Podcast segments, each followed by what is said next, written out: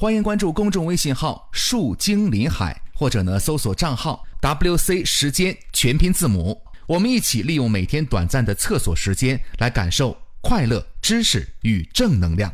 很喜欢拿这个网络呀去看电视剧，我就发现嘛，那网络上出现这个会员可以跳过广告这几个字样，我就觉得他们特别的无耻啊！你想人家花钱做广告的，然后呢，你又让我们花钱去去广告，重点是你广告商也太傻了呀！看广告的一般都是像我们这种买不起产品的屌丝，而买得起产品的高富帅都成为会员，从来不看广告了。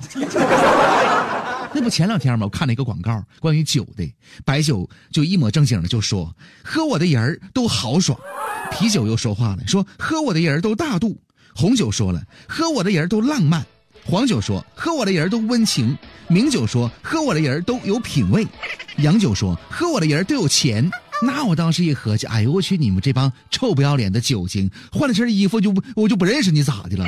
再说了，你没有酒精，你们不都水货吗？一天天。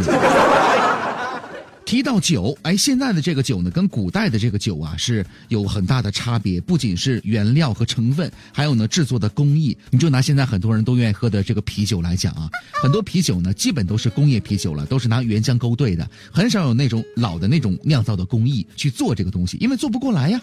还有呢，这个白酒一般用粮食酿造的白酒呢，都是高度酒，没有低度酒的。那么现在很多低度酒怎么来的，都是勾兑出来的。那么提到白酒呢，可能很多人呢口感上根本尝不出来有什么差别。但是呢，这个东西如果放在药品当中，参与药品的运作的话，那么就会立竿见影了。那么那些一般工艺的酿造的白酒，或者说呢勾兑的白酒，都有什么东西呢？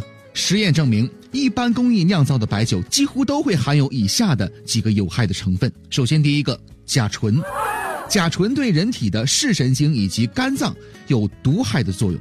四到十克的甲醇呢，既可以引起严重的中毒。那么，经常饮酒让甲醇在人体内积累，不容易排出体外，代谢所形成的甲酸呢，会引起人体的慢性中毒，表现为黏膜有刺激性的症状，呃，眩晕、昏睡、头疼、消化障碍、视觉的模糊以及耳鸣，甚至是失明。当急性中毒出现的时候呢，人体会出现头疼、恶心、呼吸困难、呼吸中枢麻痹，甚至呢是死亡。第二个物质更厉害了，甲醇油。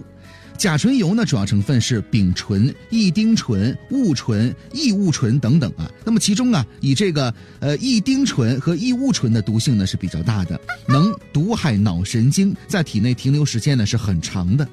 第三个，醛类。白酒当中的醛类呢，是相应的这个醇的氧化物，醛类的毒性呢大于醇类，其中啊毒性最大的就是甲醛了，这个很多人都知道啊，百分之一的甲醛就能致人于死地。在急性中毒的时候呢，人体会出现咳嗽、胸疼、烧灼感、头晕、头昏、意识丧失以及呕吐这样的一些症状。第四个有害物质更厉害了，什么呢？铅，铅呢是一种毒性很强的重金属。零点零四克就能让人呢急性中毒，百分之二可以置人于死地。如果每天饮白酒让铅在体内积累的话呢，势必造成铅的中毒，形成头昏、头晕、头疼、记忆力的减退、失眠、握力的减弱、贫血、腹胀和便秘这样的一些症状。当然，说到这儿呢，可能很多人在说哈，斌哥，我都喝了这么多年酒了，也戒也戒不掉啊。那么拜托你喝点好的酒啊。真正的粮食酿造的酒，而不是那些勾兑的或者一般工艺的所谓的那些劣质的酒。